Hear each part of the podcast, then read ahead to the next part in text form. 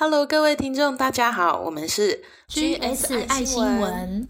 在忙碌的工作生活之余，很想要关心社会发生了什么事，但是资讯很庞大，不晓得该如何关心起。有没有新闻懒人包，让我可以短时间内就掌握到呢？因此呢，我们开始了这个节目。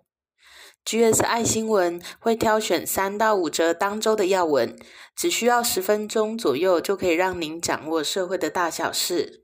那新闻播报结束之后，大约两分钟的时间，让我们一起来为了生活的台湾一起祈福。我是 Grace，我是 Shirley，我们都是正在为了梦想而在职场上奔波的上班族。今天由我薛里来播报新闻，为您播报的是二零二一年二月二十一号到二月二十七号这一周的新闻。资料的主要来源是环宇新闻台。联合新闻网，还有中央流行疫情指挥中心的记者会。首先，第一则新闻是：最近有一个重大的公安事件，在二十三号上午八点半左右，因为现场瞭望台的人员没有及时的发现、及时的通报，所以台铁的维修车在距离台东海端站约一公里的地方。撞上了正在施工当中的三名资深的倒班工人，有两死一重伤。我相信大家都有看到这个新闻，看到死者家属跪地痛哭的时候，真的很不舍。我浮现出来的第一个想法是，感觉最近台铁的意外好像有一点频繁诶，大家记得吗？一百零七年啊，有普悠玛翻车事故。当时有十八个人死亡，两百九十一个人轻重伤。去年一百零九年四月二十七号，花莲的区间车因为刹车太慢撞到了前车，造成了七个人的受伤。还有今年一月十八号，在高雄的运务段，也有一名吊车工在潮州进行车厢更换吊车的时候被夹死。上网 Google 之后呢，发现到这些的记录。那上面这几件意外发生的原因是什么呢？待我更仔细的看的时候，有发现共同点耶。一百零七年的普悠马事故之后，运安会有做调查，在最终报告里面有一条说呢，意外的原因是因为。台铁对于司机员的训练管理没有落实，导致超速的意外发生。那前几天二十三号公安的意外的原因是呢？台铁并不是没有 SOP，而是没有百分之百按照 SOP 来执行。所以交通部有要求台铁要在一个月之内要就运工机电的相关人员。进行全面的治安训练。两年前呢，由于司机的训练没有落实，而导致普悠玛的意外。之后这一两年内呢，则是内部的工人没有落实了 SOP，而导致公安的意外。各位有看到共同点吗？都是内部人员的训练管理没有落实，而导致意外发生。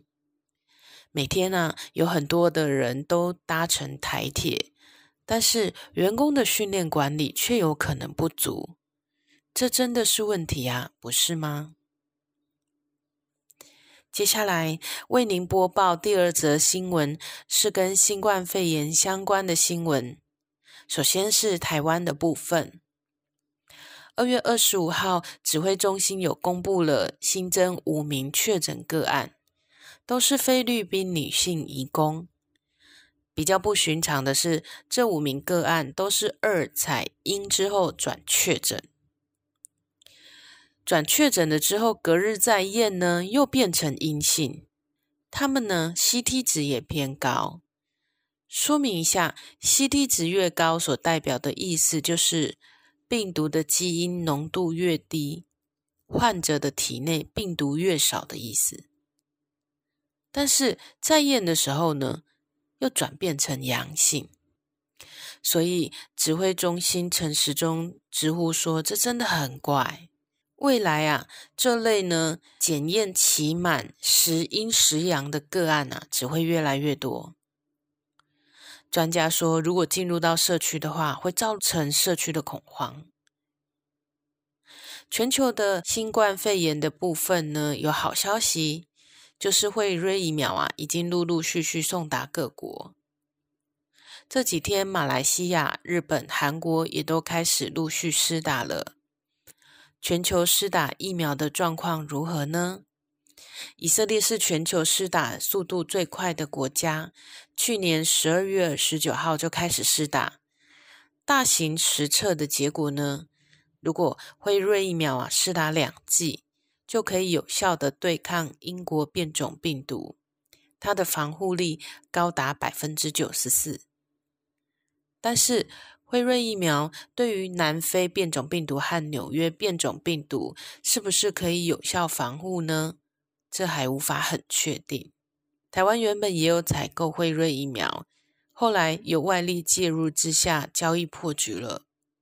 二月十七号，德国 B N T 药厂有透过电子邮件发布声明说，还是会向台湾提供疫苗，只是何时抵达还不知道。第三则新闻其实有几个礼拜了，不是上周的新闻，但事关重大，所以要再提一下。那就是莱猪进口的事情。去年十一月二十二号有莱猪游行嘛？我相信大家都不陌生。其实我是反对莱猪的，但坦白来说，去年底看到游行还有莱委被罢免的时候。我心想，哎，感觉好像又是党派在斗争，所以当时也没有更投入。但直到最近听到朋友说，其实并不是美国强迫要台湾进口来猪的时候，我的耳朵就竖起来喽。一开始我以为来猪是为了台湾和美国的经贸合作，所以台湾被迫要输入来猪来换得美国的帮助。可是去年十一月二号，立法院在质询的时候，高嘉瑜立委有质问外交部说：“是不是我方主动决定要开放来猪，而不是美国要求的呢？”当时外交部怎么回答呢？外交部没有否认哦。我在这边呢，并不是说要说哪个党派怎样怎样吼，我担心的是啊。来猪进口之后，就算我个人不吃来猪制品好了，但是来猪难道不会进入我们的食物链中吗？想想看，吃了来猪的人，他们的排泄物会进入河川，所以环境就会被污染啊。就算台湾人自己养的猪，可是猪吃的也是厨余，如何能保证说厨余完全是没有来猪的呢？所以以后就算美国人自己养的猪也不一定安全呢。结论啊，就是一旦来猪进口，我们的食物链一定会被感染的。听完薛里的三则新闻分析，觉得将问题都点出来了。不管是第一则台铁的事故频传，主因蛮多是人为的因素。或者是第二则的新冠病毒初次筛检都有落差，导致说需要再多几次的筛检才能确定的状况。最后来猪引进实际的动机啦，以及引进之后会发生的各种问题。嗯，整理上述这些重点啊，看起来我们好像没有办法帮忙。但是呢，就像牛顿遇到被苹果砸到头这个问题之后，自己进一步思考，才发现啊，原来有地心引力耶。所以按照过去的经验，只要发现问题，就会有机会可以解决。也因此，人类啊才能够不断的进步。那有一句俗话说：“人的界限就是神的开始。”那我能做到的，当然我们就尽量做嘛。但很多事情是超过我能力所及，或是必须要有别人来做的事情。那我不能帮忙怎么办呢？那就向神祷告，请神来帮忙吧。祷告，亲爱的神，我们在这时间向您献上祷告。自从去年爆发新冠肺炎到现在一年多以来，已经超过一亿人确诊，有两百多万人死亡，各国的经济也受到很大的冲击。在这样的时刻，我们真的很感谢医护人员的付出，尤其是台湾到现在疫情能够控制得宜的关系啊。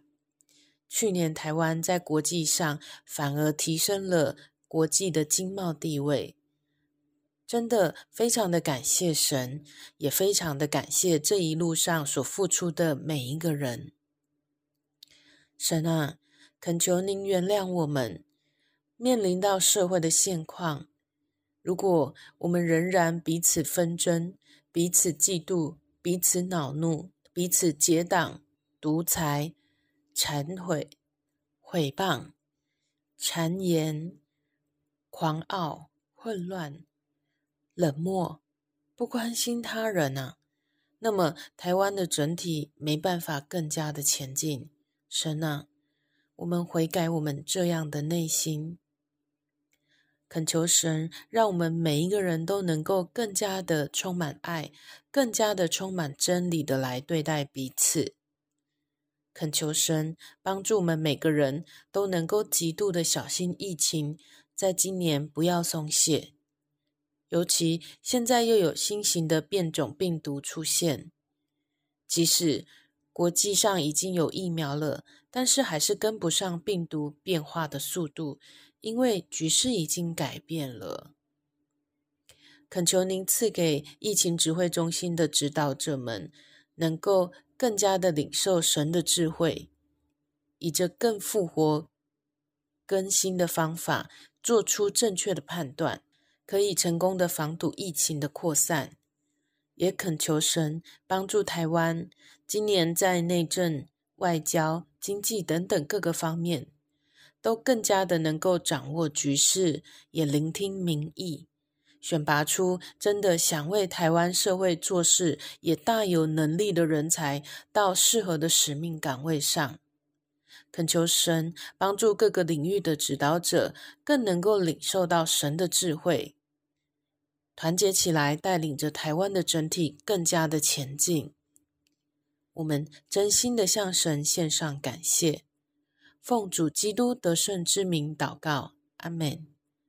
感谢薛丽帮我们祷告。那今天的内容就到这边，感谢你们的聆听。如果喜欢我们，请追踪订阅并评分五颗星哦。那我们下周日再见。